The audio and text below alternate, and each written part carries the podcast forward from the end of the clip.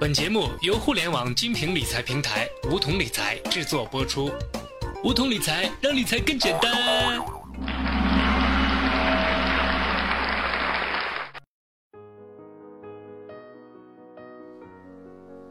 听众朋友，大家好，欢迎收听梧桐理财电台，我是梧桐小学弟。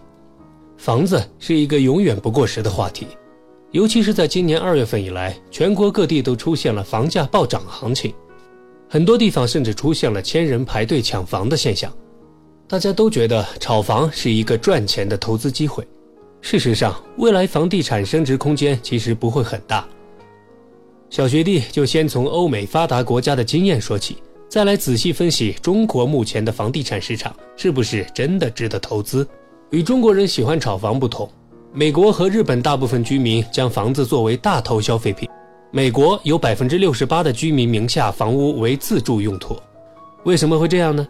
小学弟认为有以下几点原因：第一，人口增长率下降导致房地产市场需求不旺盛。美国的人口增长率正处于大萧条后的最低水平，美国人口在二零一三年仅增长了百分之零点七二。日本更是连续四年出现负增长，死亡率低，自然增长率也很低，这是当前很多发达国家的典型状态，使得社会劳动力缺乏，并出现人口老龄化严重现象。房地产市场的增量需求已经不大，甚至开始出现萎缩。第二，城镇化程度高，房地产市场没有足够空间发展。二十世纪八十年代初，发达国家城镇化比例大多已达到百分之七十到百分之八十。市场需求是这些国家城镇化的主要动力。从十九世纪开始，伴随着工业化的快速发展和对西部地区的开发，美国的城镇化率在一九七零年超过百分之七十。此后，城镇化增速开始放缓。目前，美国的城镇化水平已经超过百分之九十。第三，美国和日本都在房地产上受过伤，无论是政府或者民间都没有较高的炒房意愿。美国2008年次贷危机让房地产崩溃之后，多地出现鬼城，底特律、迈阿密等大城市的房子都贬到了白菜价，导致人口流失、经济萧条。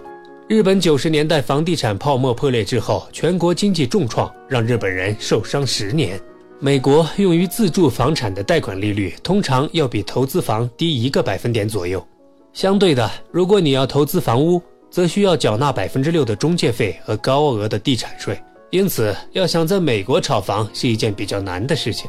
日本的情况与美国相似，日本人更倾向于购买比较高档的房地产换掉旧房子，没人买第二套房，因为日本第二套房房地产价格的百分之十五要交契税，炒房地产显然不合算。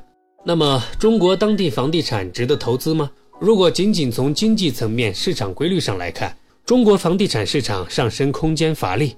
首先，中国人口红利已消化殆尽。二零一五年劳动力规模由二零一二年的九点三七亿降至九点一一亿，这是中国劳动力人口连续四年绝对值下降。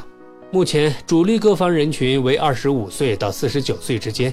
一九九零年的出生人口已经进入到主力购房人群中，但根据全国第六次人口普查数据。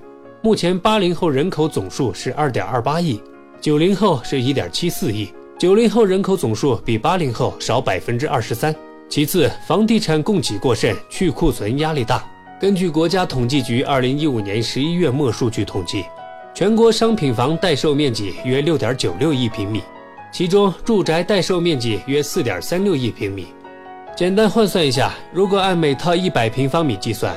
相当于全国待售商品房约有近七百万套。如果按照我国人均住房面积三十平米计算，空置的房屋可供两千三百多万人口居住，这接近于北京市的总人口。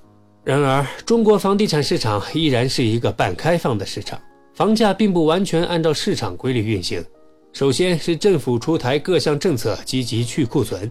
自二月二十二日起，除了北京、上海、广州等一线城市。全国多地城市房地产交易环节的契税、营业税征收比例将普遍降低，加上此前降低购房首付比例、上调住房公积金存款利率等政策，传递出各地政府主动推进房地产去库存的强烈信号。粗略统计，截至目前，已有超过一百三十个城市出台去库存新政。其次是政府加快城镇化进程推进，增加房地产买房需求。自1996年以来，我国城镇化进入加速阶段，每年新增城镇人口约两千万人，年均城镇化水平提高近1.5个百分点。2012年，我国城镇人口已经超过七亿人，城镇化率达到百分之五十二点六。伴随城镇化的是户籍改革以及鼓励农民工进城购房，房地产仍有足够的刚性需求。小学弟认为，政府的行政干预下，房地产短期内不会出现大规模价格下跌，但受人口红利下降和大库存的双重压力，价格上升空间也不会太大。从自住与抗通胀保值角度来说，房地产仍然是良性投资品种之一，但价格大额上升的超额投机收益不会再出现。也就是说，如果你现在去投资房地产，很可能赚不到大钱，但起码可以起到保值的作用。任何市场投资都需要进行理性的分析，而不是盲目的跟风。所以，小学弟也希望大家都有独立思考和辨别的能力，因为只有这样才会赚钱嘛。好了，以上就是我们今天的全部内容，我们下期节目再见。